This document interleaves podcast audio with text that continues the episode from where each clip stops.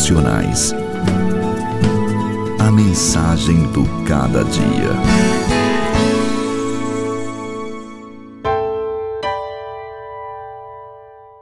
O que você está fazendo aqui, Elias? Fortalecido pela comida, pelo descanso, Elias se levanta e faz uma longa jornada em direção ao Monte Horebe, mais conhecido como Monte Sinai. Foram 40 dias e 40 noites andando por regiões desérticas até chegar a um lugar onde Deus falou de forma impressionante com os hebreus por intermédio de Moisés. Elias está vencido pelo medo. Ele passa a noite em uma caverna no Monte Sinai. O Senhor então lhe diz: Saia da caverna, Elias. Quando Elias sai, Deus se manifesta com força e poder através de um vento fortíssimo, de terremoto e de fogo.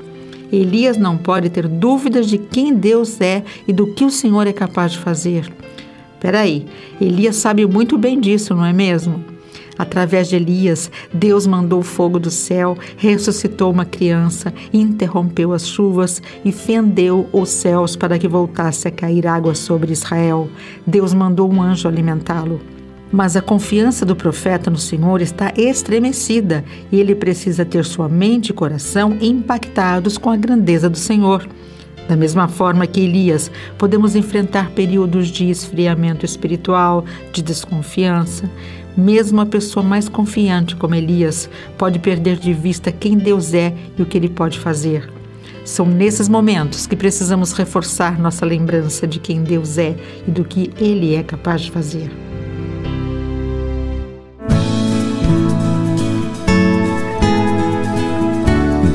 Devocionais. A mensagem do cada dia.